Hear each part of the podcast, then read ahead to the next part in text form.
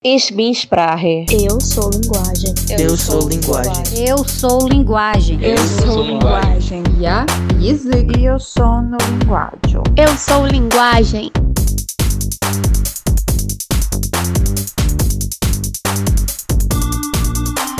Alô pensantes, Delta Valentim aqui.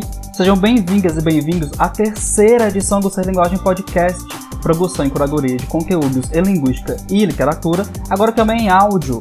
E já que duas vozes são o mínimo de viga, estou aqui com a Leonora Lucas hoje. Oi, gente, tudo bem? Eu sou a Leonora, sou mestra e doutoranda em Linguística Aplicada pela UES e a partir desse programa vou participar junto com o Dalton como uma das vozes anfitriãs do Ser Linguagem Podcast. Isso mesmo. E, e Léo, é, aliás, não estranhe, tá, gente? Durante o programa eu vou chamar bastante a Leonora de Léo, porque ela é assim chamada pelos íntimos, na verdade. Bom, no programa de hoje a gente vai falar um pouco mais sobre pós-graduação em linguística, a partir de três eixos: a pesquisa, a escrita e a publicação. Esse, essa iniciativa, esse programa, é uma espécie de continuação ou retomada de uma live que nós fizemos lá no Instagram do Ser Linguagem, arroba Ser Linguagem, você pode procurar a gente lá e acompanhar as nossas transmissões ao vivo. Esse é o primeiro programa do Ser Linguagem Podcast gravado exclusivamente para a plataforma podcast.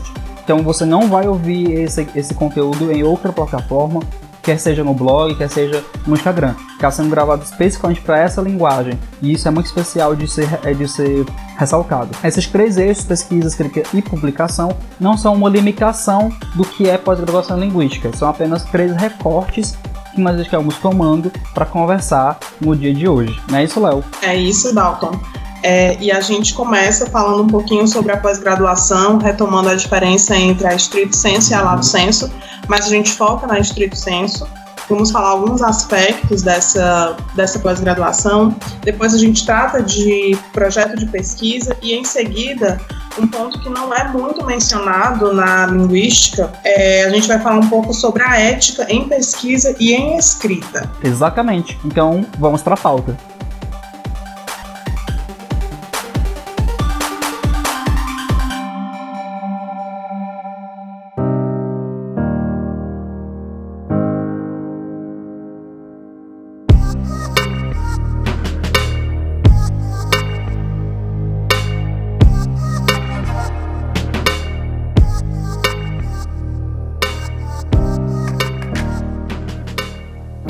Bom, então para começar nossa conversa sobre pós-graduação em linguística, acredito que existe uma diferença muito é, é, básica, mas ao mesmo tempo importante que a gente faça de cara, né, Léo? Que é a diferença entre as, a pós-graduação estrito senso e a pós-graduação lato senso. É, ambas são importantes, ambas são interessantes e mas elas têm é, objetivos distintos e é importante que na escolha o candidato é, pense nesses objetivos e na forma como essa é, pós-graduação vai contribuir para a sua formação.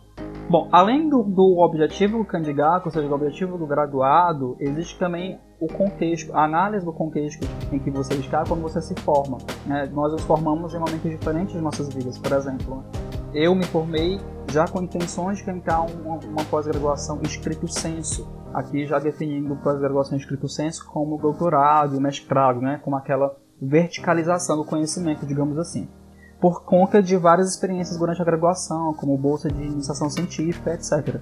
Mas alguns colegas meus tiveram que, por motivos vários, já entrar no mercado de trabalho durante a graduação o que tomou muito de seu tempo para estudar, para se dedicar e tudo mais. Então, como a gente já sabe que mestrado, doutorado, né, pós-graduação em escrito senso puxa mais tempo da gente, puxa mais carga de leitura, puxa mais densidade teórica né, na discussão teórica metodológica, é, e não que isso não esteja presente na pós-graduação lato senso, mas a gente sabe também que a pós-graduação lato senso tem horários mais flexíveis, por exemplo. Né? Na pós-graduação lato senso, nós podemos compreender, nós podemos é, abarcar especializações. É, acho que MBA também entra lá no, na lato senso. Sim, sim. Sim, sim. Né, então, especializações desse tipo, esses cursos. É, é uma pós-graduação de mais flexível e mais horizontalizada. Então, por exemplo, algumas, algumas especializações é, oferecem aulas apenas aos sábados.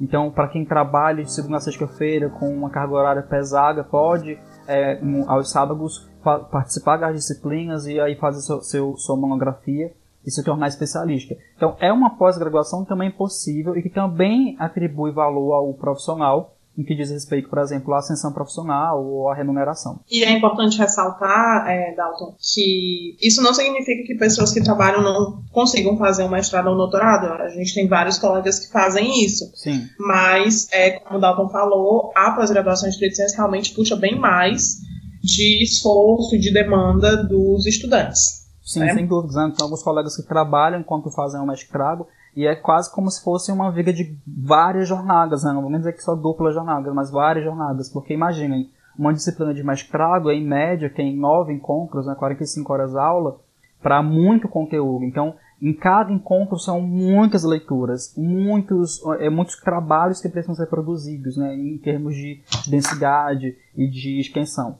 Enquanto uma pós-graduação lato senso, não que seja menos rígida, ela é tão rígida quanto a pós-graduação de escrito senso, mas você tem mais tempo e conta com maior compreensão, porque de fato é um curso voltado para um público-alvo que está. Que já está no mercado de trabalho. Né? Exatamente, que já está no mercado de trabalho. Isso. Bom, e eu acho que dito isso, a gente já pode entrar é, na nossa, no nosso próximo item, né, que é o aprofundamento nas, na pós-graduação em estrito senso. Aqui a gente vai tratar muito do mestrado, porque a gente entende que quem está no doutorado já passou pelo mestrado, então já sabe mais ou menos os procedimentos, né? Isso, Dalton? Exatamente. Bom, e para começar, a gente fala um pouquinho do ingresso. A minha experiência, a experiência do Dalton é muito voltada para a Universidade Estadual do Ceará, onde a gente se formou, Dalton. É, é né? se graduou. Onde é. a gente está se formando, né, enquanto pesquisadores, enquanto estudantes de pós-graduação em estrito senso mas é, a gente vai tentar ao máximo ser mais genérico para poder é, englobar as outras pós-graduações, né? Exatamente. É, você quer alguma... falar da autoconhece? Sim, se, se alguém tiver alguma dúvida sobre alguma coisa que a gente falar aqui, deixa aqui nos comentários que a gente vai é, pau, talvez pautar um outro programa com relação a essas dúvidas. Vocês também podem mandar e-mails para a gente, se for o caso, né? É só mandar para serlinguagem.gmail.com que a gente também vai conversando por lá. Ou no Instagram. Bom, o ingresso é, ele é semelhante é, nas instituições como um todo. Normalmente, como são instituições públicas, aqui nós vamos tratar das instituições públicas, apesar de haver programas de mestrado em instituições particulares. As instituições públicas, é, eles regenciam, não é reger bem a, palavra, mas eles é, é, administram as vagas disponíveis para pós-graduação a partir de editais ou de chamadas públicas. Então, a sua instituição de ensino, aquela que é para quem diga para fazer a pós-graduação, ela vai lançar um edital com as regras daquele, daquela seleção, daquele concurso público para que você possa participar e concorrer a uma das vagas que, é que são oferecidas. Nesse edital, você consegue ver todos os trâmites e as exigências que são feitas naquele, naquela seleção específica. Então, por exemplo, no nosso caso, nós temos uma seleção que, em, em, que o candidato já escolhe o seu orientador, além de pesquisa, já apresenta um pré-projeto, participa de uma prova escrita, de uma entrevista, que a gente vai falar um pouco mais detalhadamente daqui a pouco. Mas em outra instituição, por exemplo, você pode encontrar um, um edital em que você não vai se submeter a um professor específico ou a uma linha específica, é, mas sim submeter o seu pré-projeto, que ele vai ser avaliado pelo programa e depois que você é aprovado, é que você é encaminhado a um orientador. Então, essas variantes é, elas existem, dependem muito da região do país, especialmente, e quem vai reger isso, quem vai administrar, é o edital. Então é importante que você, antes de tudo, saiba qual é ou quais são as suas instituições para quem digas, e depois possa verificar editais passados, editais anteriores, chamadas públicas que estão no site daquela instituição e que você pode se espelhar, se basear. Então, é, o, quais são os critérios para você selecionar a sua instituição? Pode ser porque é a mais próxima de você, é a, é a que está na sua cidade, ou é aquela que tem a linha de pesquisa que você quer se especializar, que você quer verticalizar a sua pesquisa. É preciso ter isso em mente, tá, gente? Enquanto a graduação é uma formação horizontalizada, ou seja, você sai da, graduação com noções básicas de praticamente todas as áreas de atuação da, da, do curso de letras, a pós-graduação de escrito senso é uma verticalização. Então, mesmo que você se forme, no, no nosso caso, eu e, e a Eleonora, é, em um mestrado em linguística aplicada, mesmo que nós sejamos ela mestra e eu mestrando em linguística aplicada, nós temos nossas áreas de concentração. nós queremos nossas linhas de pesquisa, nós queremos nossos teóricos de afinidade, nós queremos uma espécie de, de verticalização, que é inclusive criticada por alguns professores da própria academia científica, mas essa é uma, é uma história para outra conversa, né, Léo? Isso, é uma coisa muito maior e muito mais profunda do que a gente pensa. E só acrescentando um pouquinho o que o Dalton falou, é, a escolha da instituição, ou do orientador, ou do programa, ou né, de qualquer um desses elementos, é muito relacionado a como, ao quanto você se sente à vontade para trabalhar com aquela pessoa que você já conhece, se você não conhece com aquele tema.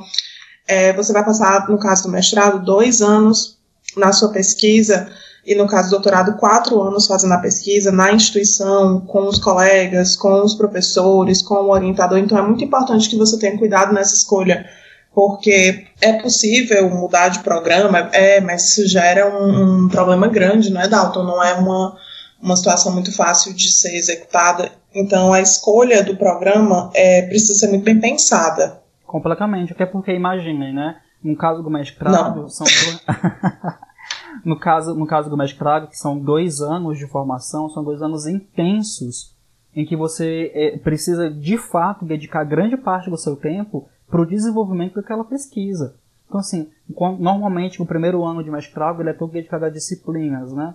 E também a qualificação do projeto que a gente vai falar um pouco mais adiante e o segundo ano a pesquisa em si. Imagine você passar quatro, dois anos, perdão, dois anos do seu, do seu da sua vida é, dedicando bastante tempo a alguma coisa que não lhe dá, é, que não lhe agrada ou em que você não se sente confortável ou à vontade. Então é importante que, apesar de em alguns casos a proximidade com a instituição, né, a proximidade geográfica, ser um critério de seleção para escolher aquela instituição, é preciso que você também pense em como você vai ligar com a sua pesquisa. Então, por exemplo, você é da cidade, não sei, Fortaleza mesmo, e você quer, tem que fazer um, uma pós-graduação, mas você quer fazer uma pós-graduação, né, que tem, na mesma cidade ou próximo, e as linhas de pesquisa próximas de você não são aquelas que realmente contemplam o que você quer pesquisar. É preciso avaliar se isso vale a pena, porque é um esforço realmente que precisa ser considerado, né? Sim, com certeza. Bom, acho que ingresso a gente já fecha, Dalton, agora. Sim, sim, é não só é, é ratificar as etapas, né? No caso do pós-lá, e acho hum. que do PPGL também, ou seja, o, o programa de pós-graduação em Linguística da UFC, da Universidade Federal do Ceará, e o, pro, e o programa de pós-graduação em Linguística Aplicada, o pós-lá da US. É, depois a gente, pode a gente vai fazer um programa depois sobre a diferença entre Linguística e Linguística Aplicada, não se aflijam com isso agora. Mas os dois são da área de linguagens. Então, os, os processos seletivos são muito parecidos. É preciso que você tenha lido uma, uma lista de referências bibliográficas sugeridas ou, ou obrigatórias, né, que devem, estar, devem constar do, do seu exame escrito. Então, é preciso que você consulte os editais anteriores, é, veja quais são as leituras que normalmente são exigidas, veja se você consegue acessar essas leituras facilmente, se elas estão na biblioteca da sua universidade, ou se elas é, estão disponíveis em alguma livraria, ou se algum colega tem é preciso que você se antecipe a isso. Além disso, é, a prova escrita é uma das etapas complicadas do processo, mas não só. O pré-projeto, ou anteprojeto, ou o próprio projeto de pesquisa, que às vezes, na maioria das vezes, é uma etapa de seleção, também é a parte complexa do rolê todo, né, do processo. Porque é onde você vai ter que é, articular as suas teorias, as metodologias que você tem em mente, o seu objeto de estudo e tentar de fato comprovar para aquele programa que você tem uma pesquisa ou uma ideia de pesquisa que vale a pena ser integrada ali, que vale a pena ser desenvolvida naquele espaço, naquele lugar. Então são dois eixos que você precisa prestar bastante atenção, aos, quais você precisa dedicar bastante atenção. Né? É, tanto o projeto, o pré-projeto, ou anteprojeto, depende da, da instituição, como a prova escrita. Acho que falando disso a gente pode é, considerar a parte de ingresso tratado, né? Se alguém tiver alguma dúvida, a gente pode voltar a falar sobre isso. Inclusive na Instagram TV, lá do Ser Linguagem, no Instagram evidentemente, arroba Ser Linguagem, é possível ver um vídeo que eu fiz dando mais dicas com relação ao ingresso no pós-lá da US, para quem tiver interesse. Bom, e aí, só, só acrescentando ao que o Dalton falou, depois que você entra no no, mestrado, né, no doutorado, é importante que você mantenha o foco no, no, nos estudos e nos trabalhos, nas solicitações dos orientadores do, do seu orientador e dos professores, é, a fim de que você possa realmente dar conta das demandas, né? Muitas vezes, quando a gente entra no mestrado, a gente ainda está muito verde, então a gente não sabe muito como são as coisas, e os nossos orientadores e professores, eles têm mais experiência nisso, eles sabem é, é, que são muitas demandas, então eles estão ali para nos ajudar, efetivamente. Então é importante que a gente tenha essa noção de que a gente precisa seguir, precisa atender às solicitações, não é isso, Dalton? Completamente, né? E, e construa uma rede de apoio são momentos realmente de desgaste, tanto emocional quanto até mesmo físico, né? Especialmente o mestrado, que são dois anos, é muito intenso. Então, construa uma rede de apoio, saiba que você precisa se dedicar à sua pesquisa sim, mas que também você não precisa se dedicar é, sozinho a ela. Saiba quem está fazendo pesquisa com você, saiba quem, quem são as pessoas que estão no programa, quem são seus colegas, seus amigos, enfim, né? Fique atento, fique próximo disso.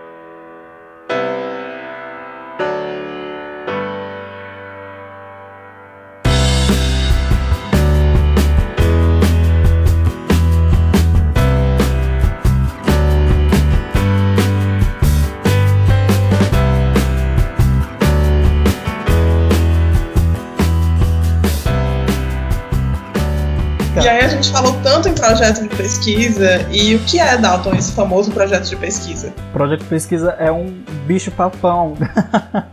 Não. Na verdade, o projeto de pesquisa nada mais é do que o planejamento da pesquisa que você vai desenvolver ao longo da, do mestrado, né? no, no caso que a gente está falando aqui.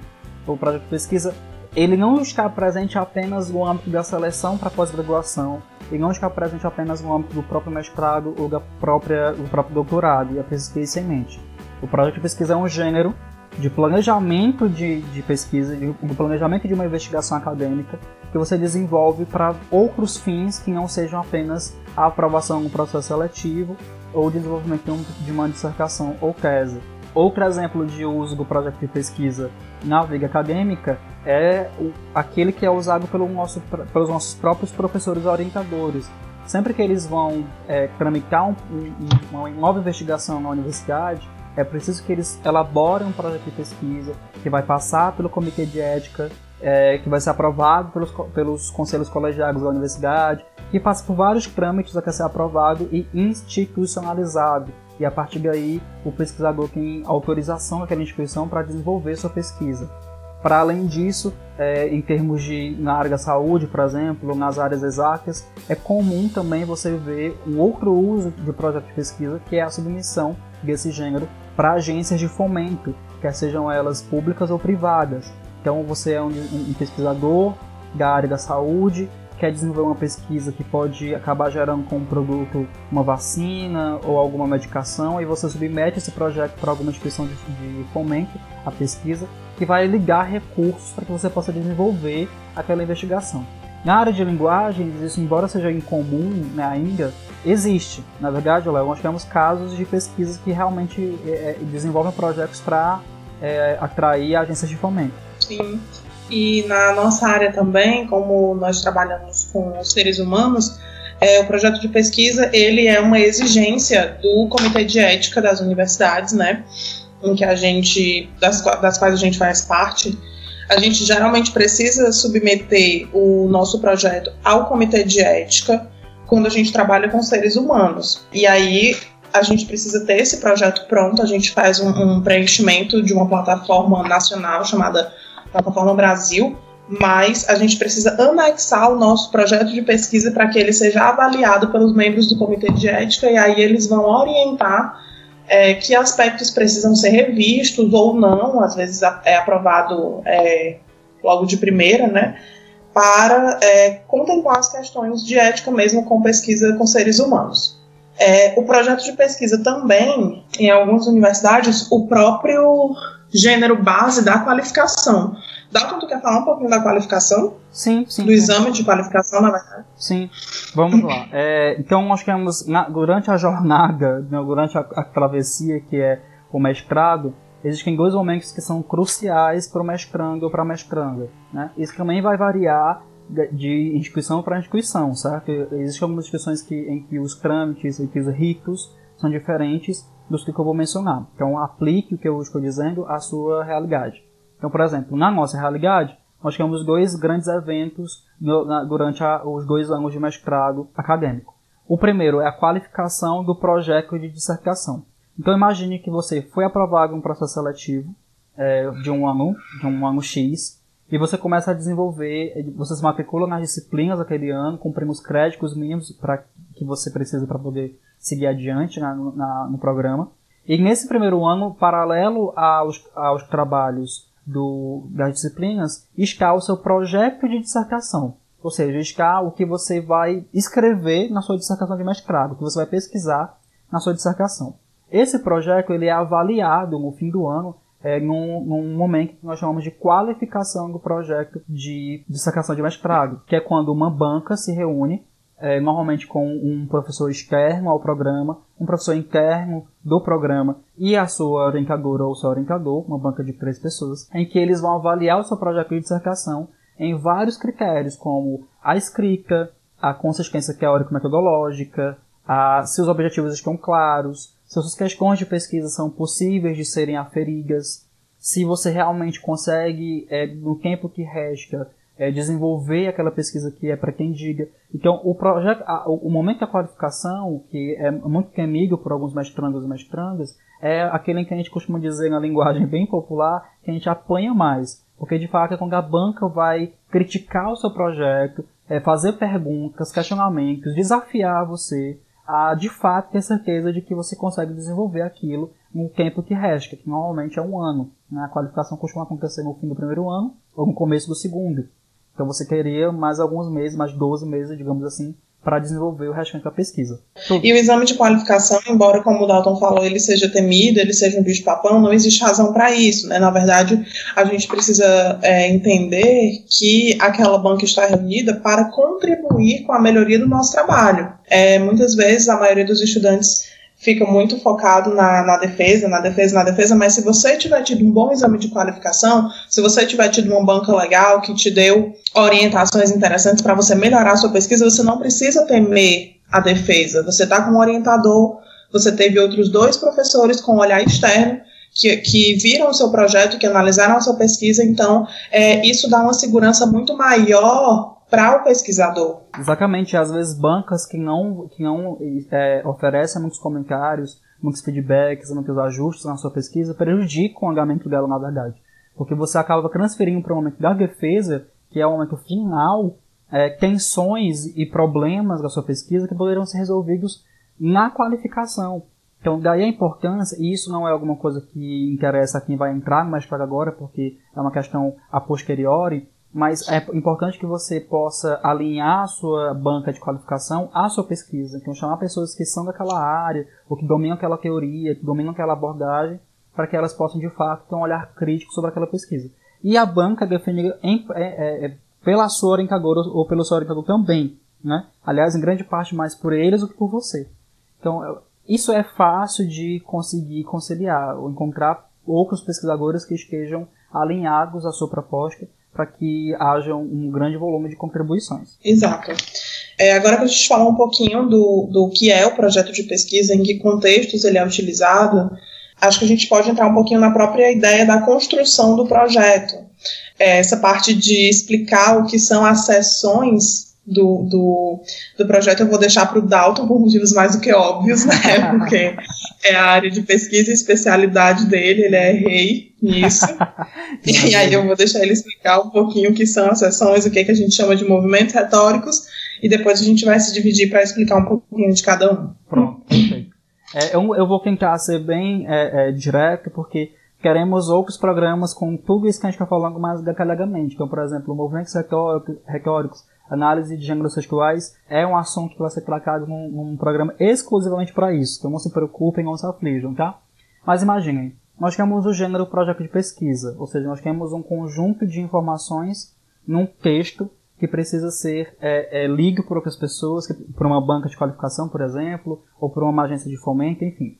Esse texto ele vai ser dividido em movimentos ou em momentos em que você vai entregar ou expressar informações diferentes com propósitos diferentes. Então, por exemplo, se eu vou entregar um, um, projeto de pesquisa a uma agência de fomento, é preciso que eu convença aquela agência que aquele problema de pesquisa ou que aquele objeto de pesquisa é válido que ele existe, que ele merece é, investimento financeiro ou é, seja lá qual for. Então, se eu for levar para uma banca de qualificação, é preciso que eu mostre para aquela banca qual é a minha motivação para desenvolver aquela pesquisa, é, como que eu me coloco naquela área de pesquisa, naquela área disciplinar, qual é o meu cronograma, quanto tempo eu vou levar para desenvolver cada etapa daquele processo, como que eu vou chegar aos meus objetivos, qual é a metodologia que eu vou desenvolver. Então, os movimentos retóricos, ou as sessões do projeto de pesquisa, nada mais são do que momentos específicos em que você vai é, expressar informações específicas com objetivos também específicos. Então, por exemplo, na problematização, como a gente vai já falar, eu quero mostrar para o meu, leitor, quer seja ele uma banca de qualificação, quer seja uma agência de fomento, quer seja um, uma banca de seleção, é, que eu domino aquela, aquele problema de pesquisa, que ele existe, que eu, que eu posso provar que ele existe, que nenhuma outra pesquisa é, chegou nesse objeto, ou nessa área, ou que eu posso contribuir para essa lacuna, e a partir daí convencer de que aquele, de que aquele projeto é consistente. Né? E aí nós chegamos na, nos, nas sessões que são pedidas. Aqui a gente vai tratar das sessões que são pedidas no nosso programa, que é o programa que é o pós-LogOS, mas alguns outros podem fazer dif é, é, diferenciações, né? Por exemplo, aqui nós vamos falar de justificativa e problematização, enquanto em alguns, em alguns programas isso é junto, né? eles juntam a, a problematização com a, a, justificativa em uma única sessão. Então, a, mais uma vez, adapte o que, o que a gente vai dizer à sua realidade, não é, Léo? Isso, exatamente. É, a gente vai falar de tema, delimitação do tema, formulação do problema, justificativa, questões e objetivos de pesquisa, referencial teórico, metodologia e cronograma.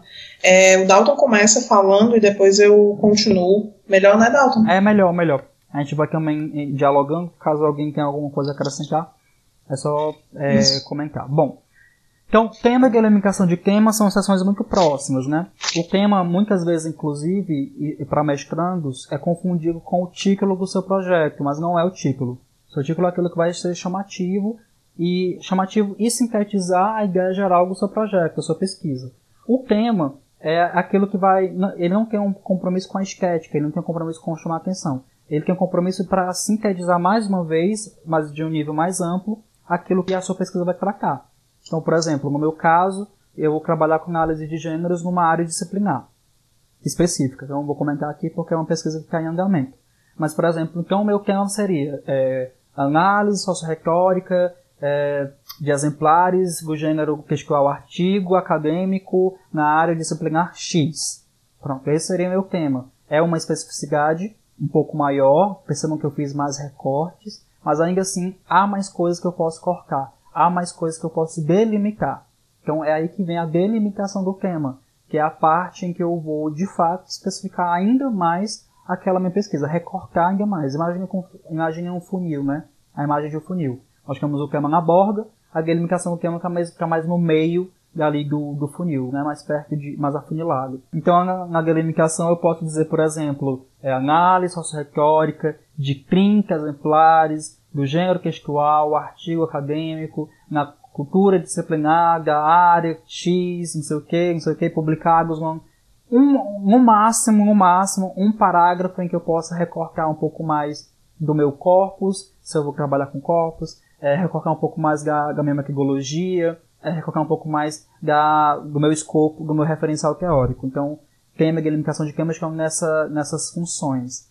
É claro que vai variar bastante de pesquisa para pesquisa, né? Tem pesquisas que, que exigem uma delimitação de tema um pouco maior, como a minha, mas já há pesquisas voltadas mais para os estudos críticos, por exemplo, que vão precisar de uma delimitação até mesmo mais enxuta, né? É, não sei, análise de editoriais publicadas pela revista Veja, isto é, nos anos de 2016 e 2017. Então é uma delimitação simples, assim, mais enxuta e, e ainda assim recortado. Ok? Então percebam que essa é a relação de tema e delimitação de tema. Então nós chegamos na formulação do problema, ou no, o, o que a gente pode chamar de problematização ou de problemática. A, a, problematização é aquela parte em que você vai mostrar que a sua pesquisa ela vem, de certa forma, ou solucionar, ou ocupar um, um nicho, ou preencher uma lacuna de pesquisa. Então imagine uma área de pesquisa como imagine análise de gêneros que existe uma lacuna de pesquisa porque não há é, dissertações que tratem da, da, do gênero resenha na cultura disciplinar da área de publicidade. Então, eu sei que existe essa lacuna, eu vou mostrar para a banca ou para o meu programa de fomento, para a minha agência de fomento, que existe esse, esse problema, que existe essa lacuna, esse espaço que eu posso ajudar a preencher ou a solucionar. Então, é nessa parte que eu vou indicar pesquisas prévias, né?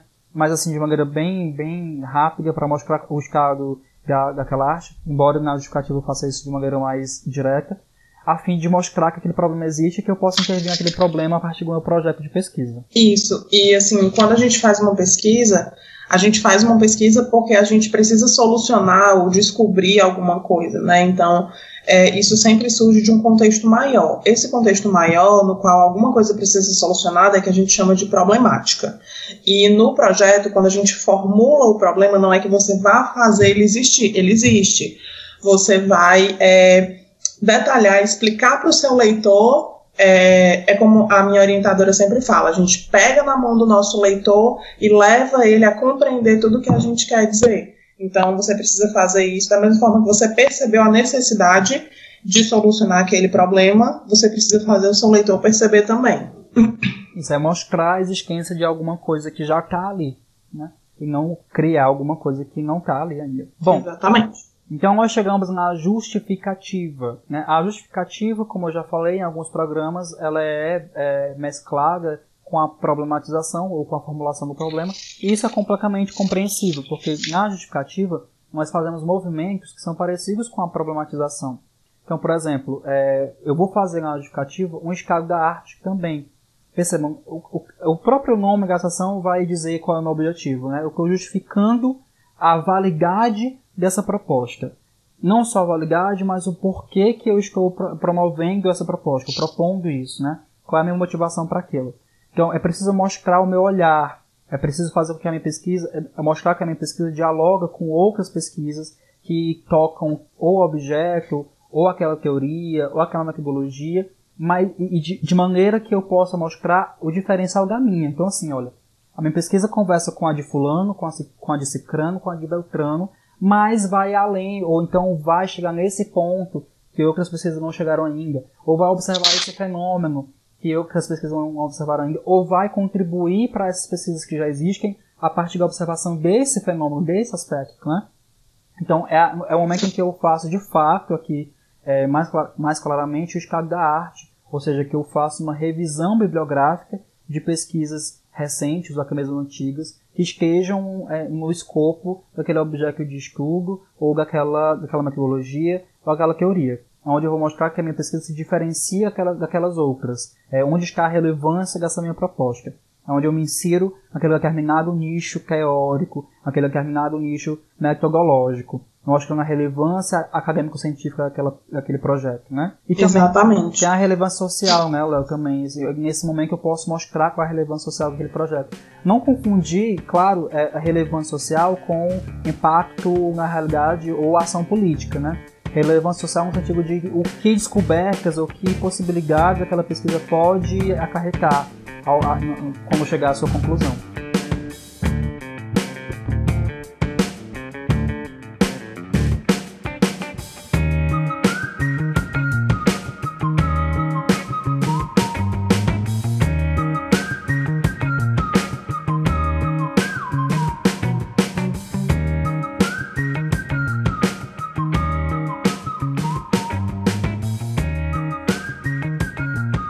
Ok, então falamos de tema, delimitação do tema, a formulação do problema, a justificativa. Chegamos então nas questões de pesquisa.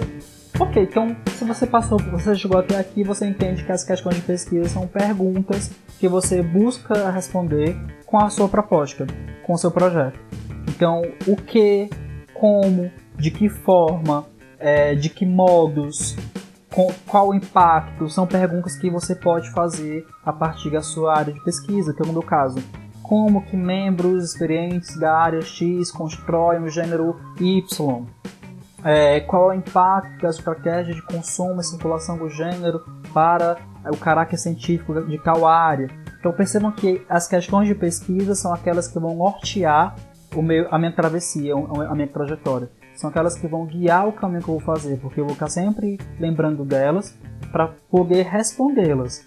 Inclusive, em algumas pesquisas, as questões elas são tão bem formuladas que elas chegam a gerar capítulos teóricos, ou melhor, capítulos analíticos específicos para elas. Então, por exemplo, se eu vou pesquisar a construção socio-retórica de um gênero, é, eu vou abrir um capítulo lá na minha análise para poder fazer análise daquele, daquele gênero naquela área. Então, são questões que estão o tempo todo interligadas com o corpo do texto. Então você pode fazer uma questão geral e questões específicas que vão ser respondidas pela seção próxima, que é a de objetivos. Então, na seção de objetivos, você vai responder as questões que você acabou de fazer, usando verbos no infinitivo. Então, analisar, investigar, descrever, responder, é, averiguar, aferir. Lembre-se sempre que, apesar de os verbos serem parecidos, eles expressam ações em intuitos diferentes. Então, por exemplo, descrever não é a mesma coisa que analisar, né? Investigar não é a mesma coisa que averiguar. Perceba a importância de você ter um domínio da precisão vocabular e da precisão semântica dos verbos que você vai escolher na seção de objetivos e como eles devem responder diretamente às questões que você desenvolveu. Então, tem uma questão geral, um objetivo geral. Tem questões específicas, objetivos específicos. Sempre lembrando que os objetivos específicos são desdobramentos do objetivo geral e que as questões específicas também são desdobramentos da questão geral. É, um aspecto também que pode surgir é a hipótese. A hipótese também entra aí mais ou menos no mesmo nível da questão. É, no programa aqui eu e o Dalton somos afiliados. A gente trabalha com questões de pesquisa, mas alguns programas trabalham com hipóteses. E aí, seguindo o mesmo raciocínio, uma hipótese geral corresponde a um objetivo geral, e uma hipótese é, específica corresponde a um objetivo específico. Em geral, nos programas que eu conheço, as pessoas costumam trabalhar com questões de pesquisa, porque as hipóteses elas são facilmente refutáveis. E não que isso seja uma coisa ruim, não é? Mas a questão de pesquisa realmente é, faz com que você parta é, de uma suposta imparcialidade maior. Não é isso? Exato, exatamente. Porque as hipóteses, elas, elas podem estar, é, não vou dizer contaminadas, né? Porque é uma palavra um pouco pesada. Mas, já é um olhar viciado, né? Exato, exatamente. Elas podem estar motivadas por uma, por uma subjetividade muito sua. Perceba, nós estamos falando de pesquisa acadêmica. Então, para ser pesquisa, tirando alguns campos, evidentemente, das ciências humanas, como a filosofia ou a própria literatura, mas na área linguística é preciso, é preciso que você é, mantenha o foco no método científico e nas categorias de análise. Então, por exemplo, se você é uma professora ou um professor de sala de aula e vai desenvolver uma pesquisa que vai, que vai acontecer na própria sala de aula, ou seja, que vai investigar algum fenômeno da própria escola, é preciso que você se, se separe. É, você pesquisador e você professor. Porque enquanto você, você enquanto professor vai levar crenças, e suposições típicas da sua trajetória de sala de aula, que são completamente válidas e compreensíveis, mas que podem atrapalhar o processo da investigação teórica, teórico-metodológica. Porque a sua investigação pode apresentar dados e apresentar análises que, na verdade, não estão contempladas na sua experiência pedagógica.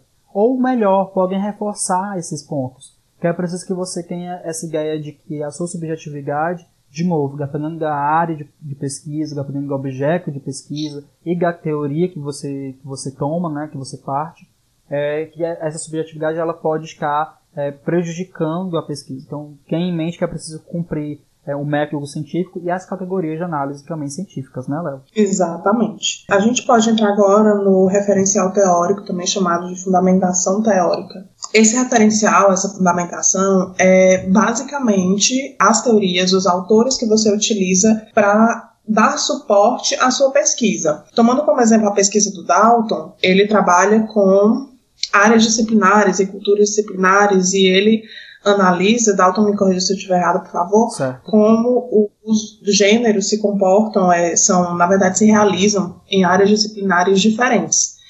E para isso ele utiliza um teórico que se chama Swales, mas existem outros teóricos que, tá, que tratam do mesmo fenômeno sob outros, outras vertentes, enfim. A escolha dele é trabalhar com Swales e outros teóricos, obviamente, também devem ser citados na pesquisa dele, mas esse é o principal referencial teórico. E quando a gente pensa no referencial teórico para um projeto de pesquisa, é importante que a gente trate de textos fundadores da teoria, mas também de comentaristas desses textos fundadores.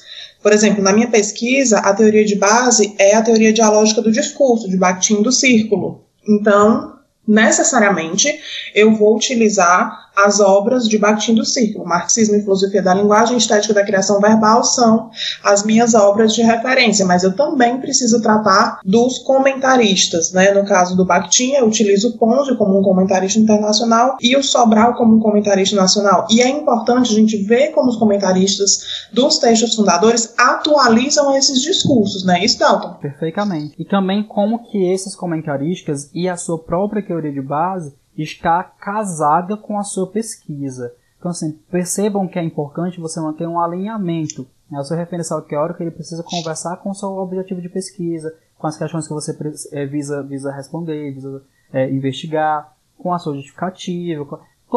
Todas, essas sessões devem conversar entre si, elas devem se interligar.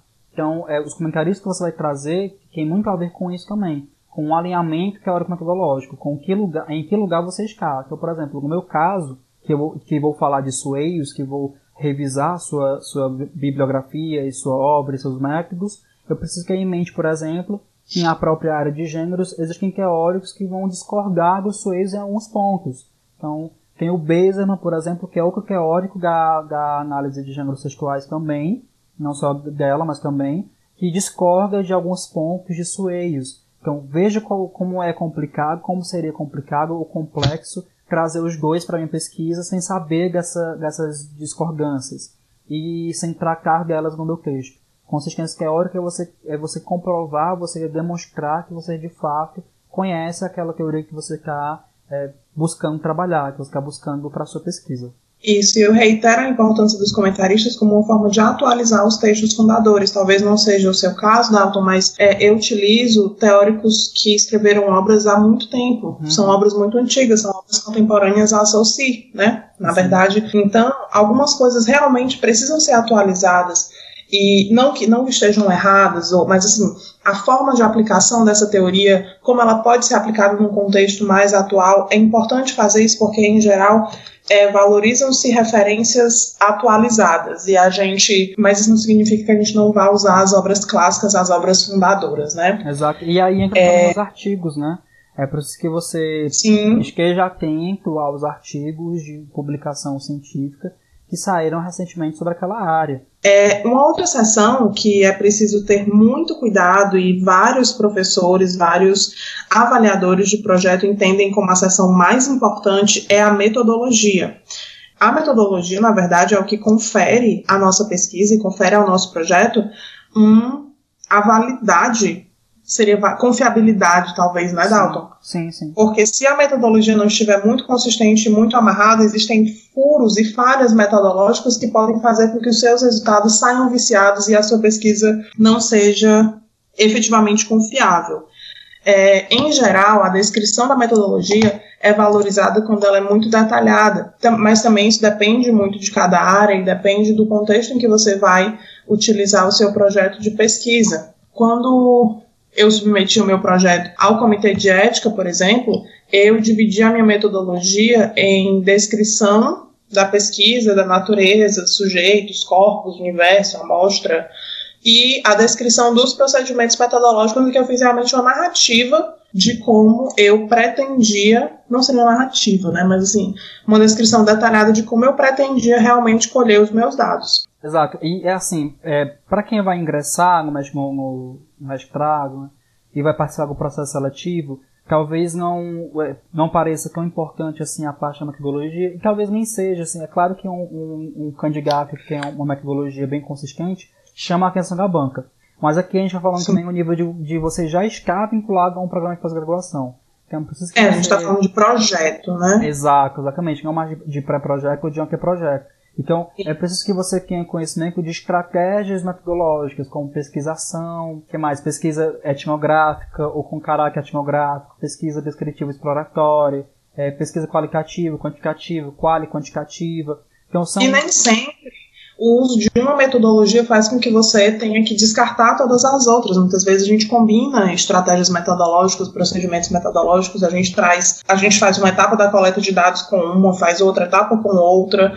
É, desde que você tenha maturidade, seja orientado bem para fazer isso, isso não é uma coisa ruim, na verdade, isso é uma coisa bem positiva. Então, é aí que entra essa parte da descrição. E você valorizar especialmente essas categorias de análise. Categorias de análise é uma coisa que a gente bate muito na tecla, porque é, é, é onde os furos, é a parte em que os furos da metodologia costumam aparecer. Então, como você vai dar conta dessa análise? Que categorias você vai verificar? Se meu corpus, por exemplo, tem 30 exemplares, é preciso que esses 30 exemplares sejam submetidos às mesmas categorias de análise, para que não haja enviesamento dos meus dados, para que não haja é, um, um desvirtuamento que vai ser encontrado né, na análise de um e na análise de outro exemplar. Então isso pode ser levado para outras áreas também. Se eu vou analisar, por exemplo, na análise crítica do discurso, quais são as, as categorias de análise dentro dessa área. E aí a importância de você dominar compêndios né, metodológicos também. Isso. É, e aí, para sempre que eu, que eu dou alguma aula ou alguma palestra e trato de metodologia em pesquisa em linguística aplicada, eu costumo também fazer uma comparação com as ciências da saúde, porque eu acho que torna mais fácil a, o entendimento, né? Se a gente pensa, por exemplo, no exemplo de produção de um remédio ou de uma vacina, a gente entende que precisa estar com essa metodologia muito amarrada, porque é, qualquer furo pode gerar um problema na vacina. Vamos supor que no teste de alergias houve um furo metodológico, aquele teste ali não vai ser confiável. Imagina o problema que isso vai gerar para a comunidade que vai utilizar aquela vacina. Na pesquisa em linguística, o mesmo acontece, né? Claro que é, com consequências diferentes, mas é, o furo metodológico gera um problema na própria confiabilidade dos resultados. Bom, e acho que agora Tratando de cronograma, basicamente, é, no projeto, como ele se trata de um planejamento da sua pesquisa, o planejamento do tempo precisa estar contemplado. Na qualificação, como o Dalton falou, é, os professores vão é, orientar em relação ao tempo que você tem para desenvolver aquela pesquisa. Então, eles precisam ter acesso ao seu cronograma. Geralmente no cronograma a gente coloca algumas etapas mais gerais e relativamente comuns, né? É, revisão bibliográfica, qualificação, coleta de dados, análise dos corpos, escrita, revisão e defesa da dissertação.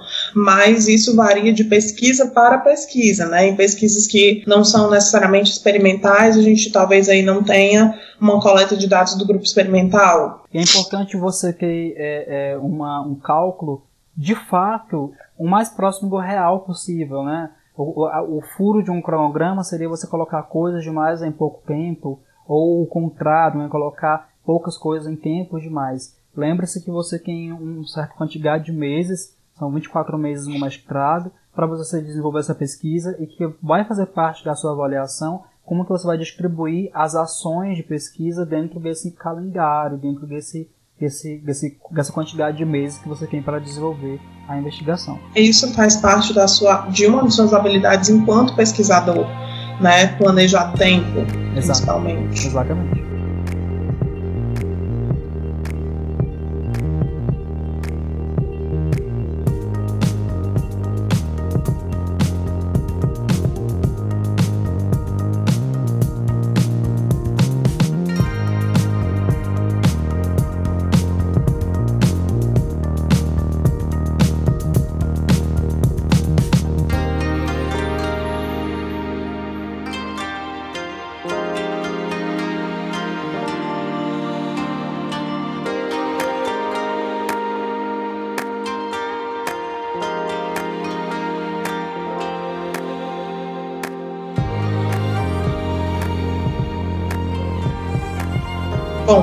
Acho que a gente conseguiu é, passar rapidamente, é, de forma resumida, mas eu acho que de certa forma esclarecedora sobre as, as, as etapas, né, as, as partes de um projeto.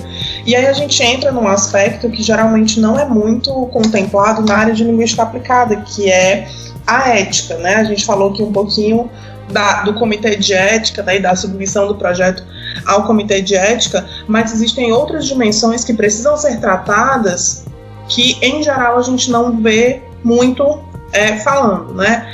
conversando com o Dalton sobre isso, a gente tem uma série de suposições, porque também são poucos os autores que tratam de ética em linguística aplicada, mas assim, se a gente pensa num, num médico, ele tem um conselho e esse conselho tem um código de ética médica. É, nós que somos formados em letras, nós não temos conselho, né? Quem é professor tem as associações, os sindicatos, talvez, mas o conselho profissional eu desconheço. Você conhece, Dalton? Não. É, eu também não conheço nenhum código de ética, e aí a gente acaba é, se valendo muito do, da intuição, né, para poder saber o que a gente deve ou não fazer.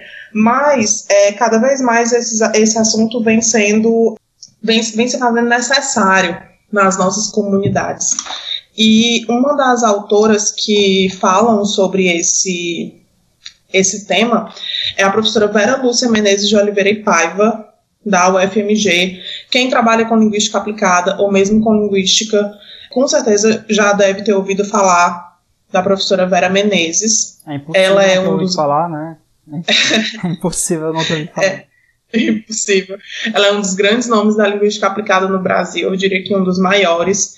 E ela foi editora de uma das maiores revistas de linguística aplicada no Brasil, a Revista Brasileira de Linguística Aplicada, é, a gente também chama de RBLA. Ela foi editora da RBLA por 15 anos. Recentemente, em agosto, eu tive a oportunidade, a grata oportunidade de conhecê-la pessoalmente em um workshop que eu fiz na é, Universidade Federal do Ceará. Foi promovido pela Academia Britânica, em parceria com a UFMG, a Universidade Estadual do Ceará e a Universidade Federal do Ceará. E uma das ministrantes era a professora Vera, que tratou especificamente desses aspectos de ética. Então, algumas coisas do que a gente vai conversar aqui estão publicadas no artigo da professora Vera, intitulado Reflexões sobre Ética e Pesquisa. Ele foi publicado na RBLA em 2005, e outras coisas eu trago da experiência que eu tive com ela no, no workshop. É, quer falar alguma coisa, Dalton, sobre ética?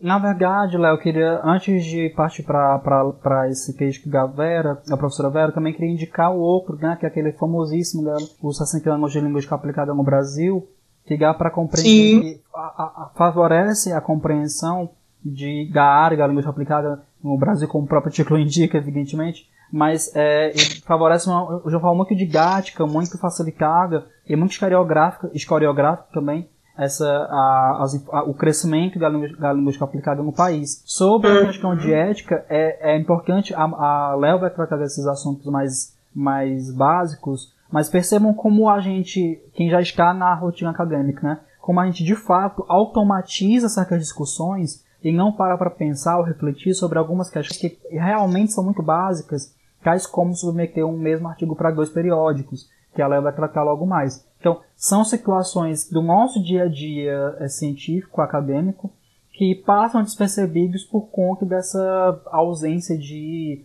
de não sei se é ausência, né? Mas pouca presença, digamos assim, na nossa área, na linguística, na linguística aplicada, de discussões que envolvam mais a ética, né? Exatamente. Eu vou fazer aqui uma discussão meio em fluxo de consciência, pegando um pouco do que, do que a gente tem no texto, pegando um pouco ou muito do que eu aprendi com a professora Vera no workshop, e aí acho que é interessante também o Dalton dar as impressões dele como experiência, como com a experiência que ele tem em edição de periódicos, né, de linguística e linguística aplicada. A professora Vera fala muito da, primeiramente, da, ela trata de dois aspectos, né, a ética em pesquisa e a ética em escrita barra publicação. Quando a gente trata de ética em pesquisa, já comentei com vocês que a gente tem o comitê de ética, que serve para garantir que aquela pesquisa que será conduzida com, com seres humanos tenha padrões éticos que impossibilitem ou minimizem ao máximo possível danos, sejam físicos, sejam psicológicos, sejam de qualquer natureza, para os participantes da pesquisa. Em geral, a professora Vera começa tratando da necessidade de se ter privacidade e confidencialidade dos dados. A gente, quando trata de indivíduos, o que a gente colhe deles, sejam depoimentos orais, sejam textos escritos, precisam ser, antes de tudo, jamais pode publicar os nomes daquelas pessoas nos nossos textos, nem que as pessoas peçam. Né, muitas vezes. E por quê? Porque muitas vezes os nossos participantes não têm a noção da dimensão e da, da, necessidade de publicização desse trabalho. É, e a escolha dos sujeitos também é, precisa ser regida por padrões éticos muito específicos. Por exemplo, quando a gente trata com menores de idade, é, é uma questão que precisa ser pensada, porque eu trabalhei no mestrado com redações escolares. Para utilizar as redações dos alunos, mesmo que eles tratassem muito pouco comigo diretamente, eu precisava do consentimento dos pais. Os pais precisavam me autorizar a utilizar aqueles dados, é, sabendo que eu não utilizaria o nome daqueles alunos de forma nenhuma, né? eu utilizaria pseudônimos. E, ao mesmo tempo, o aluno precisava me dar um termo de assentimento. Se ele, isso significa que, se ele não quiser participar, eu não posso utilizar os dados dele na minha pesquisa.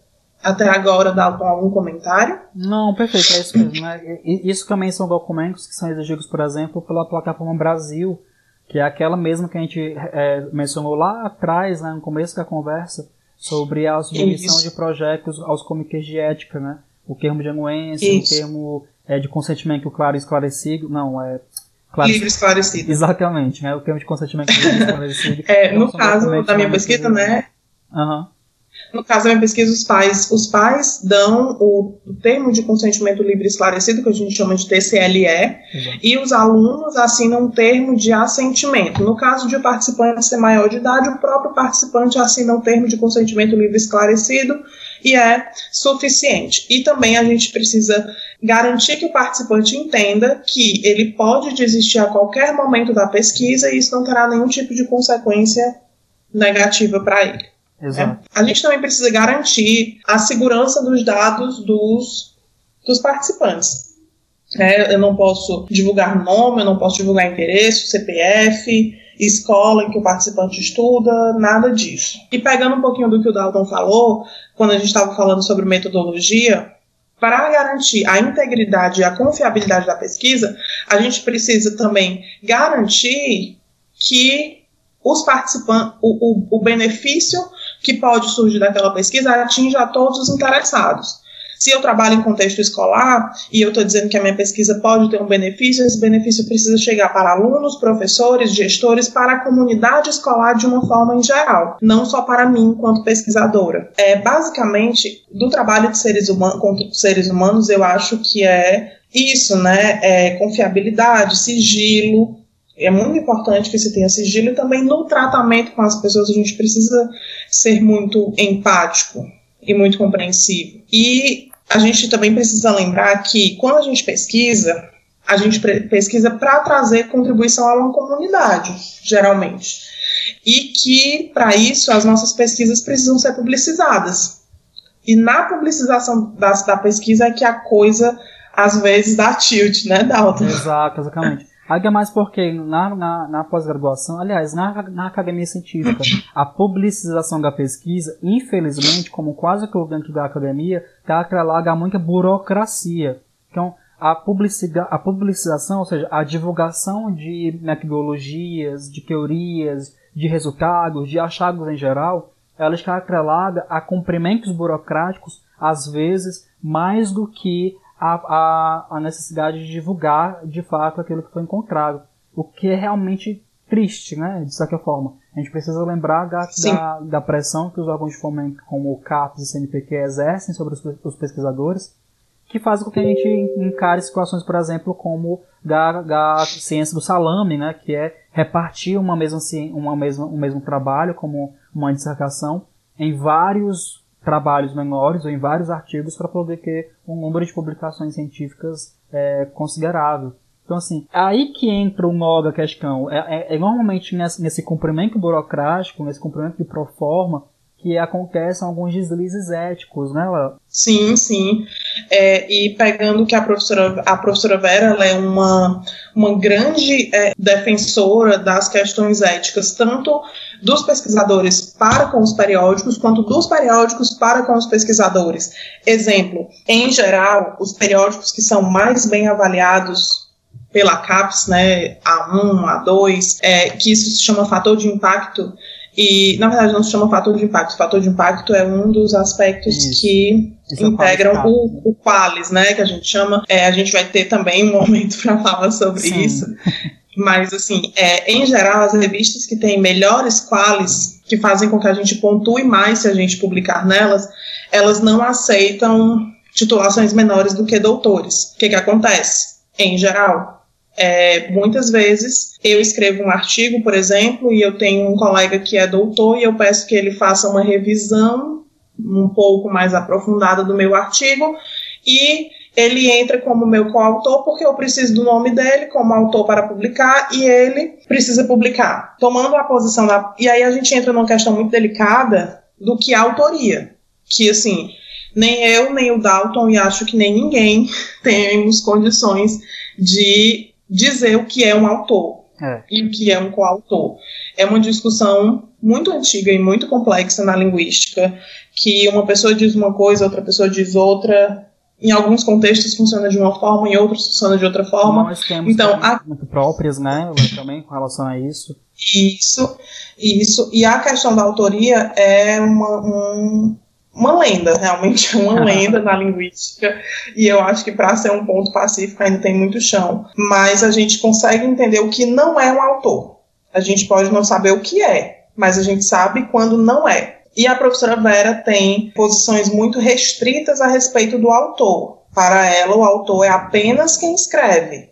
Um revisor teórico, um revisor metodológico, não é autor. Tanto que no texto 60 anos de linguística aplicada, que é o, um dos textos mais famosos, nem sei se eu poderia dizer isso, porque ela tem tantos textos, né, é. famosos, tantos textos importantes, mas esse dos 60 anos, ela aponta a autoria dela e de mais alguns orientandos, e ela diz em rodapé quem escreveu quais partes do texto, para garantir que as pessoas saibam que aqueles autores realmente escreveram.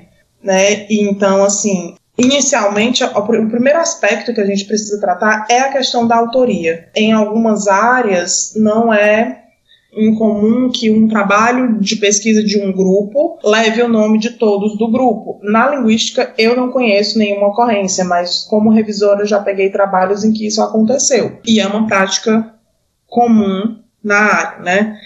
É, eu, particularmente, acho complicado, mas como eu falei, também não tenho como fechar a questão é, tu tem, Dalton, como fechar essa é, questão? Ninguém vai ter como fechar a questão, na verdade, mas é preciso mencionar, por exemplo, enquanto a Léo acha isso complicado, eu já, já tendo a acreditar que nós precisamos flexibilizar um pouco mais a nossa uhum. noção de teoria, porque assim, isso, isso tem a ver com cultura disciplinar, né? Enquanto na só, só, um, só um aspecto, só um ponto, desculpa, Dalton, te interromper. Certo. Quando eu digo que eu, que eu acho complicado é realmente porque eu não sei.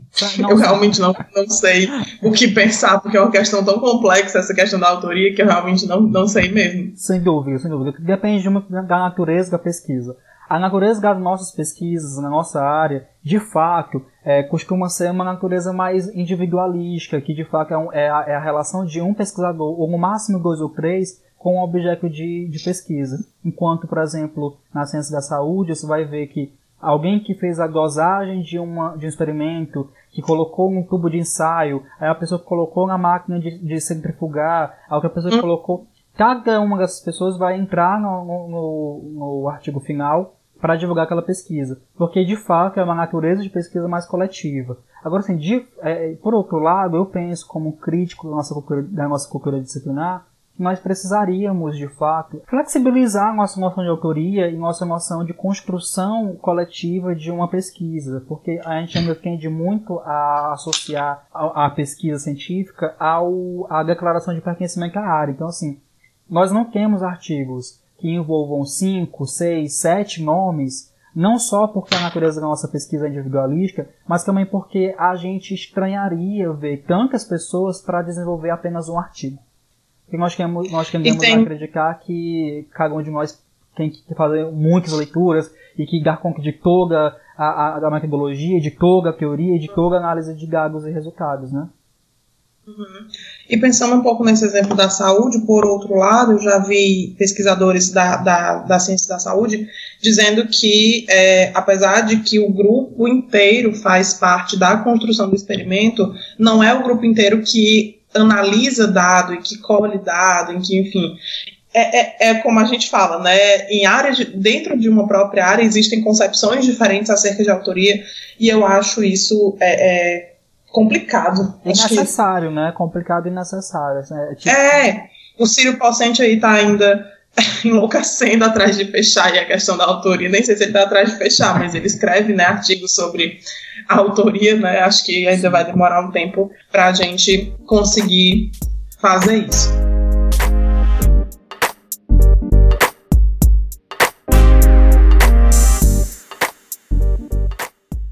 Outro aspecto importante que a gente precisa tratar é o respeito ao trabalho do colega.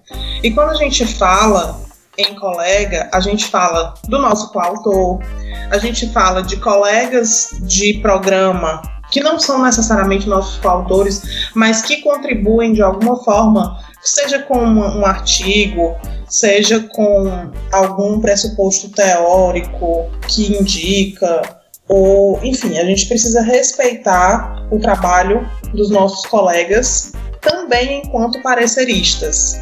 É, é muito doloroso, não sei se já aconteceu com o Dalton, mas é, a palavra é essa mesmo, doloroso, quando a gente envia um artigo para uma revista e a gente recebe a recusa. E quando a gente recebe, ele vem com parecer, justificando, e geralmente lê-lo é bem pesado, né? É, e não é incomum que autores queiram é, responder aos seus pareceristas e, e questioná-los, enfim. Eu não acho que isso seja necessariamente uma coisa ruim. Eu acho que isso é uma coisa ruim quando acontece no sentido do desrespeito. né? eu acho que, antes de tudo, a gente precisa mostrar decoro mesmo, respeito e consideração pelo trabalho do parecerista sim. seja qual for o resultado. né? E se você não, não, não concorda com o parecer, você agradece e envia para outra revista. Porque o parecerista ele não faz um, um parecer é, da cabeça dele somente. Né? Ele trabalha para isso, ele estuda para isso. Sim. Então a gente precisa também respeitar essas questões, né? É, respeitar o trabalho do colega, respeitar o trabalho do, do coautor. A gente precisa também, ainda nesse na seara da, da- do respeito, quando a gente trata de escola, né, trabalho em escola ou trabalho de, de qualquer natureza que tenha a ver com o ensino, seja superior ou seja na educação básica, a gente também precisa ter respeito pelas pessoas que estão lá. Né? Na linguística aplicada, não é incomum que haja trabalhos criticando a forma como se ensina na escola. E eu acho que a gente tem que criticar mesmo se a gente acha que não está bom. Mas a gente não pode fazer isso de uma forma a diminuir o trabalho de quem está na escola. Um dos aspectos que a professora Vera falou no workshop é que, em geral, não é uma regra, em geral, as maiores revistas de linguística e linguística aplicada do Brasil, atualmente, elas não aceitam trabalhos que, de qualquer forma, diminuam o trabalho docente de professores da educação básica ou da educação superior, né? Que estejam no sentido somente de criticar e de apontar erro e de apontar problemas, né?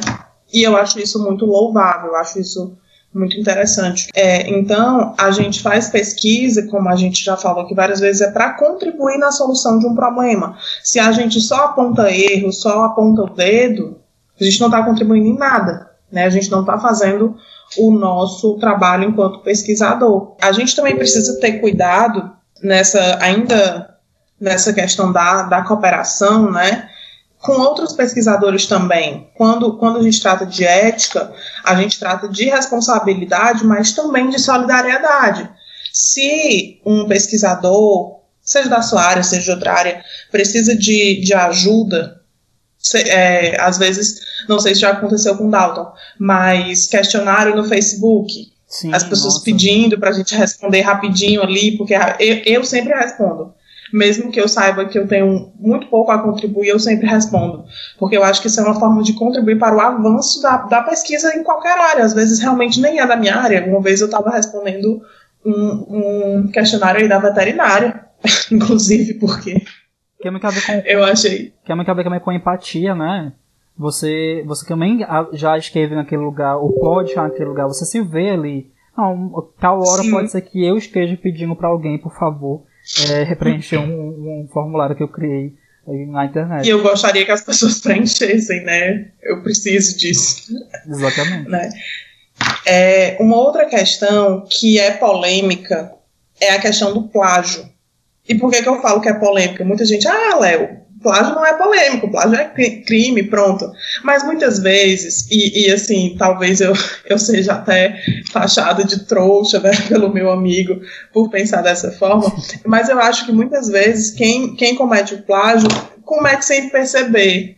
Eu juro que eu penso isso. Porque muitas vezes, Dalton pode até me, me ajudar nisso aí, quando a gente está lendo, a gente lê mil vezes o mesmo autor e a gente lê mil vezes a mesma coisa e a gente já internalizou tanto aquilo ali, que quando a gente vai escrever, a gente acaba incorporando aquilo ali no nosso discurso. Ou é trouxice mesmo? Não, eu concordo. Assim, de, eu, tenho, eu tenho menos fé na humanidade. eu, vou ter que, eu vou ter que admitir que eu tenho menos fé na humanidade. Eu acho que existem casos em que, de fato, o pla... é, é porque assim. É, é... Não, tem casos em que ele é descarado, né? É, Mas assim.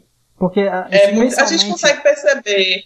É, especialmente na graduação, em trabalhos finais de curso, é, acontece bastante. Alguns em, em artigos, é, é, embora seja, embora aconteça, é de fato não é tão comum, porque as revistas têm é, grande parte das revistas tem uma, tem uma etapa de verificação de plágio nos trabalhos. Então, os trabalhos eles são rodados em programas de antiplágio que fazem comparação entre aquele texto e vários outros textos que existem na internet, a fim de ver quantos por cento de plágio, inclusive, tem. Então, você vai pegar um periódico que aceita ter 30% de plágio. O que é que isso quer, o que isso quer dizer? Que muitas vezes, quando nós vamos desenvolver uma pesquisa, ela traz consigo traços de pesquisas anteriores. No meu caso, por exemplo, Sim. eu vou em, em, é, publicar um artigo que fala sobre a sessão de conclusão é, na cultura disciplinar X. Mas teve outro artigo que eu falei da, da sessão de introdução. Teve outro que eu falei da sessão de referências bibliográficas. Então, assim, a minha fundamentação teórica vai ser praticamente a mesma. A minha metodologia vai ser praticamente a mesma. Então, isso é o que é, o que é chamado também de autoplágio, também entra nessa conta. Então, assim, pode acontecer por inocência, pode acontecer por malícia, pode acontecer por pressão. Né? Você tem tanta pressão de publicar muitos artigos que você acaba, de fato, mudando apenas uma variável de um artigo para o outro e mantendo seções muito parecidas, como a, a fundamentação teórica ou até mesmo as referências bibliográficas. Então, assim, eu tenho menos fé na humanidade. Eu acho que a inocência é um fator, mas existem outros também que são menos, menos é, que tem menos a ver com a inocência. E muitas vezes isso faz com que os pesquisadores fiquem temerosos e o tempo inteiro procurando citar. E assim, claro, a gente tem. Lembrem-se sempre de que existe uma pessoa que se chama orientador, que mais do que ninguém vai poder ajudar você nessa, nessa, nesse julgamento do que você precisa acreditar ou não. Existem aspectos que a gente já trata como ponto pacífico. Por exemplo, eu não vou dizer que o que é dado um aspecto que a sintaxe é o estudo de não sei o que, não sei o que segundo fulano de tal, porque Sim. né, Sim. não tem muito o que é, é, citar e não tem muito quem referenciar. Mas sempre que a gente tem uma ideia, é, sempre que a gente lê uma coisa que a gente acha que é inovadora, ou uma, uma, uma conceituação de algum aspecto que a gente acha que, que, que não é nosso, na verdade, a gente precisa acreditar. Né? Até volta para a questão do respeito ao trabalho do colega, a pessoa que conceitou aquilo ali estudou muito, trabalhou muito para isso. A professora Vera, no, no, no, workshop, até fala um exemplo do conceito de identidade fractal. Quem trabalha com tecnologia e linguagem é, deve ter um pouco mais de familiaridade com esse conceito. Quem criou o conceito foi ela, enquanto é, é, orientadora de uma, de uma estudante. Mas quem redigiu o conceito foi a moça. Então, o que foi que ela fez? Ela orientou a moça a colocar conceito cunhado por Vera, Lúcia, Menezes Oliveira e Paiva, mas quem redigiu o conceito foi a moça. Então, é, essas questões também precisam estar muito bem definidas. E assim, tratando da. Voltando um pouquinho, é, enquanto a gente estava conversando, eu dei uma pesquisada rápida na internet de um documento que a professora Vera entregou para a gente no workshop. O CNPq, no site deles, que, que é bem simples, cnpq.br barra diretrizes, ele traz 21 diretrizes básicas para a integridade na atividade científica. E o site é esse, é até o Dalton pode disponibilizar depois ou no blog, ou no Instagram, mas o, site é snpq.br barra diretrizes. É só, só isso. Pode, então. A gente pode colocar, a gente pode colocar o link na descrição do, do, do programa, Léo. Também passa aqui uhum. pelo, pelo chat, que aí eu já coloco no, na descrição. Pronto. Mas é, é um site bem simples e eles trazem 21 diretrizes sobre a, a pesquisa que eu acho que, assim, todo pesquisador precisa ler. É, é uma coisa que a gente também não costuma se preocupar com, na pesquisa linguística aplicada atrás desses documentos, né? Documento de área, diretrizes de ética, enfim. É, mas eu acho que todo, todos nós precisamos ler e precisamos entender, né? Eles falam de plágio, falam de autoplágio, colaboração entre docentes e estudantes, enfim, são diretrizes simplificadas, mas bem elucidativas a respeito do, da, da, da integridade em, em pesquisa. Lembrando também que qualquer tipo de pesquisa precisa ser necessariamente informada à instituição. Tudo que a gente faz precisa ser informado à instituição, por uma questão de proteção mesmo. Se houver algum problema na sua pesquisa e você, enquanto. Ah, é como se a instituição fosse o seu tutor, né, Dalton? Sim. Quando você vai para uma, uma outra instituição externa, né, querendo colher dados para sua pesquisa, você chega com um documento com a chancela da sua universidade. Se der um problema, o problema vai chegar para a sua universidade.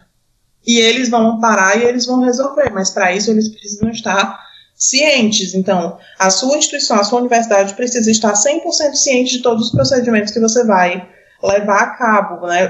Quando você é um estudante de pós-graduação, estrito senso, você tem autonomia, em grande parte, para fazer algumas coisas, mas isso gera também muita responsabilidade. Sim. E não é só o seu nome que está envolvido, é o seu nome, o nome do seu orientador, o seu programa e a sua universidade.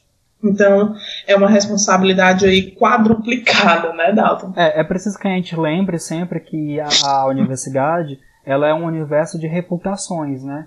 Quero que vocês imaginem é, é, que não levar isso para o pior lado da história, né? Porque a gente pensa assim, ah, um universo de reputações, que coisa chata, onde é que fica o valor do trabalho. Não, mas é porque, de hum, fato, é. é, reputação, quando a gente fala, é de credibilidade. Isso. É de você conseguir acessar espaços e conseguir garantir recursos e conseguir é, ser reconhecido no seu, na sua área de pesquisa pela credibilidade. da reputação Exato. da instituição. Exato. Pela credibilidade que você construiu ou ajudou a construir. Então é importante. E mais do que isso, é preciso dizer que isso que a gente está falando aqui sobre é, como que funciona a ética, como que funciona a publicação, os cuidados que precisam que precisa haver, tem a ver também com desmistificar essa questão da pós-graduação e da universidade como um espaço de é, teorias da conspiração, de que um foi aceito por conta disso, daquilo outro. É claro que eventualmente acontece, mas no geral é por conta do nosso desconhecimento de alguns mecanismos, de alguns espaços, de algumas coisas que são necessárias Sim. na discussão. Na, na discussão Nossa, muito importante isso que tu está falando. Porque é muito comum, por exemplo, ser linguagem, eu ouvir sim, coisas sim. como, ah, não, não foi aprovado em tal programa, porque tal programa tem panelinha. Não, não foi, o meu artigo não foi aceito em tal periódico, porque é, o, a, a, equipe editorial só aceita de pessoas assim. Então, nem sempre tem a ver com, com a gente. Nem sempre é algo subjetivo, é algo a ver com o nosso jeito.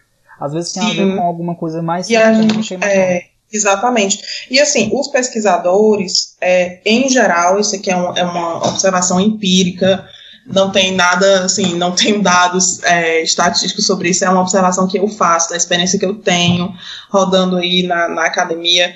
É, em geral, eu percebo que muitas vezes os pesquisadores, eles têm é, questões pessoais entre si, mas eles são muito tranquilos em reconhecer a competência do outro quando ela existe. Né? Por exemplo, eu, eu conheço uma colega que tinha um problema pessoal com uma, uma editora-chefe de uma determinada revista e é, o editor-chefe, em geral, é quem sabe, é, talvez em algumas revistas é o único que sabe exatamente os autores do artigo, porque quando vai para os pareceristas os nomes são retirados, né? E o artigo foi aceito de primeira. E a pesquisadora que publicou, que publicou o artigo tinha um problema com a editora-chefe. E ela, ela é minha colega, ela disse para mim: Eu acho que não vai ser aceito porque a fulana de tal tem um problema pessoal comigo. E não aconteceu. Uhum. Isso não aconteceu, porque, em geral, os pesquisadores que eu conheço, tanto de forma mais próxima quanto de forma mais distante, são muito tranquilos em reconhecer o mérito do outro, Isso mesmo que haja é, problemas né, entre eles. Isso tem a ver com profissionalismo, né? É, é uma questão de Sim. civilidade. É assim, é você, ok, eu tenho problemas pessoais com essa pessoa, mas eu não posso desmerecer o trabalho dela por conta disso. Né? Eu e a Léo, a gente Isso quer é ética e responsabilidade. Exato. É o que a gente vem falando aqui, né? É, eu e a Léo, a gente até brinca assim, poxa, seria tão mais fácil é, ter ranço de tal pessoa se ela fosse um pouquinho competente, né?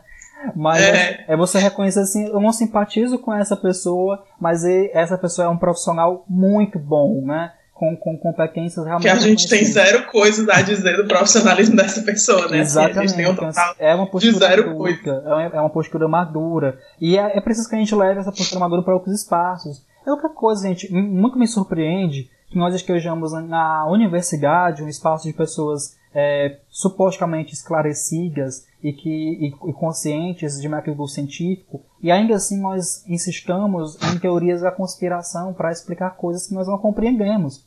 Então, assim, Sim. quando um artigo meu é recusado por uma revista e eu não compreendo por que, que esse artigo foi recusado, ou eu não compreendo por que, que, a, que aquele parecer foi negativo em relação ao meu trabalho, é, eu Lê o parecer. Tá Exato. dizendo tudo lá. Exatamente. Lê o parecer. quando eu não compreendo, quando eu não aceito também, eu tendo a recorrer a uma teoria da conspiração. É claro que meu trabalho não foi aceito porque eu, porque sou eu, porque é, é, é esse título que eu tenho. Então assim, é preciso que a gente de, é, fica esse, esse protesto aqui, aqui de coerência, né? Esse protesto aqui de maturidade, que a gente tem é, civilidade para saber que nem tudo tem a ver com quem nós somos ou de onde somos ou onde estamos. É claro que eu não estou excluindo as possibilidades que há de retaliação, de, de não sei, conflitos pessoais envolvendo, envolvendo é, conflitos profissionais. Evidentemente, não estou excluindo essas possibilidades. Eu só não estou centralizando a discussão nelas. Eu não estou é, dando protagonismo a elas, porque eu sei que não é, é elas que estão nas situações majoritárias.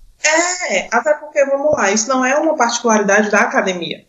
Isso é uma coisa inerente ao ser humano. E, assim, é uma- a gente precisa ter essa postura enquanto é, é, pesquisadores, porque nós somos as pessoas de referência. É o que eu, é o que eu digo muito para os alunos de, da disciplina de revisão de textos. Eles dizem, ah, eu não, eu não. E aqui eu vou citar o nome, porque não, o nome do, do autor, né? Porque eu não, não vou falar nada de mal. Mas assim, ah, eu não, eu não gosto da gramática do Bechara porque ela é muito complexa. Todo mundo sabe que a gramática do Bechara é uma gramática complexa, porque ele dá o conceito, o fundamento, e ele explica a, a diacronia da coisa, e vai lá em Adão e explica. Eu não acho que isso seja um problema. Mas quando os alunos dizem isso para mim, eu digo assim: nós, vocês, né, enquanto futuros profissionais de letras, são vocês mesmo que têm que saber isso aqui Uhum. não é outra pessoa, não. Né? É, vocês são as pessoas de referência. Se outras pessoas de outras áreas não conseguem ler a gramática do Bechara, ok, mas você tem que conseguir. Você é a referência. Você é a entidade máxima. Da mesma forma, nós, enquanto pesquisadores, nós precisamos ser referências éticas porque nós somos futuros orientadores e futuros professores de alunos que também vão pesquisar. E se eles olham para a gente e veem uma atitude que não é ética, que não é correta, ou que a gente minimiza, não, fulano faz isso, mas todo mundo faz, Uhum. quem é que a gente está formando no final das contas, né? Bom, Apoiado. eu acho que eu acho que sobre ética era basicamente esse o meu recado. Acho que sobre tudo em geral, Dalton. É, acho que é isso mesmo. né? Conseguimos cumprir a pauta. Aê! Olha aí, temos um programa, como dizem as meninas do, do podcast Mamilos, que inclusive recomendo.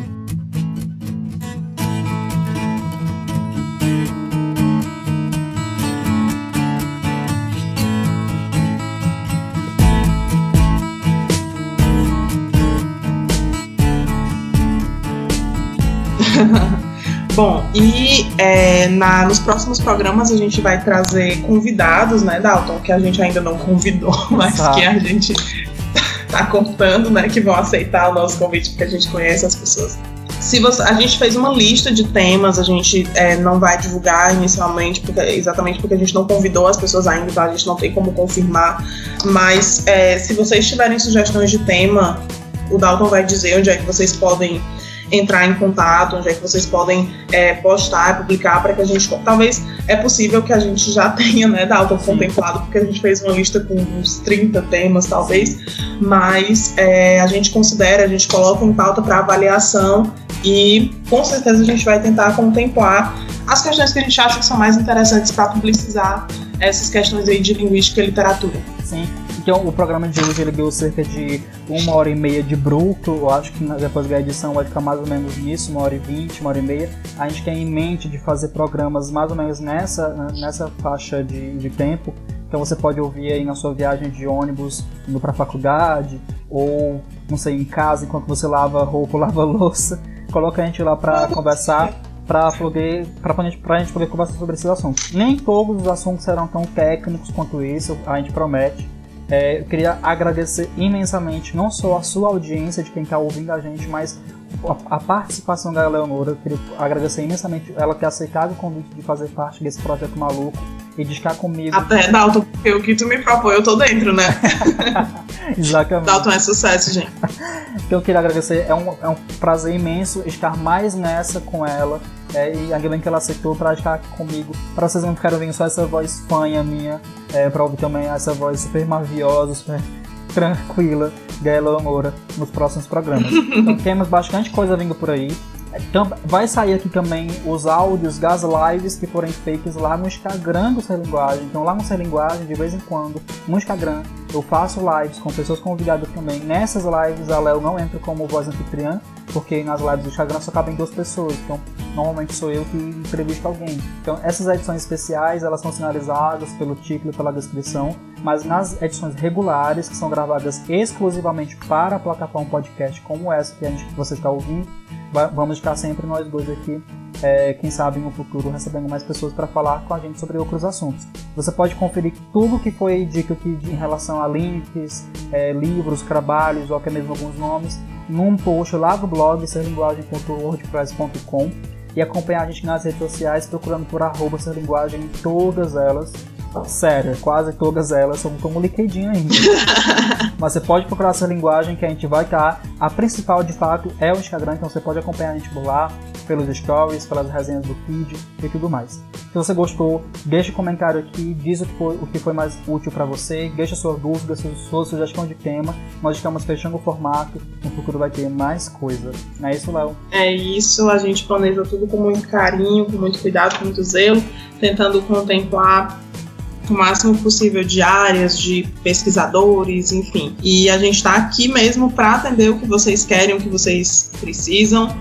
E é isso, agradeço demais, demais, demais o convite do Dalton, a oportunidade de estar aqui com ele, que é uma pessoa que eu admiro 300%, né? Sempre admirei, ele sabe disso, que está comigo nos projetos, que também pode contar comigo para os projetos, ele sabe disso, e é uma oportunidade para mim de ouro. Né? Agradeço demais e agradeço também a vocês pela audiência, pelo carinho e pela disponibilidade em fazer da linguística aplicada é, e da literatura e da própria linguística o mundo da linguagem cada vez mais, mais forte, mais é, divulgado aí para quem ainda não conhece. Exatamente. Para quem tem alguma, algum comentário sobre alguma curiosidade sobre a literatura, temos um programa com a professora Raquel Ribeiro, que é doutorando em letras pela UFC. É, é a edição 2, se eu não me engano. Ali, aliás, é a edição 1, se eu não me engano, do nosso podcast. É só conferir lá no blog Ser Linguagem também, que você pode tirar dúvidas mais exclusivas da parte da literatura. Agradeço demais a audiência de vocês e até a próxima. Até a próxima.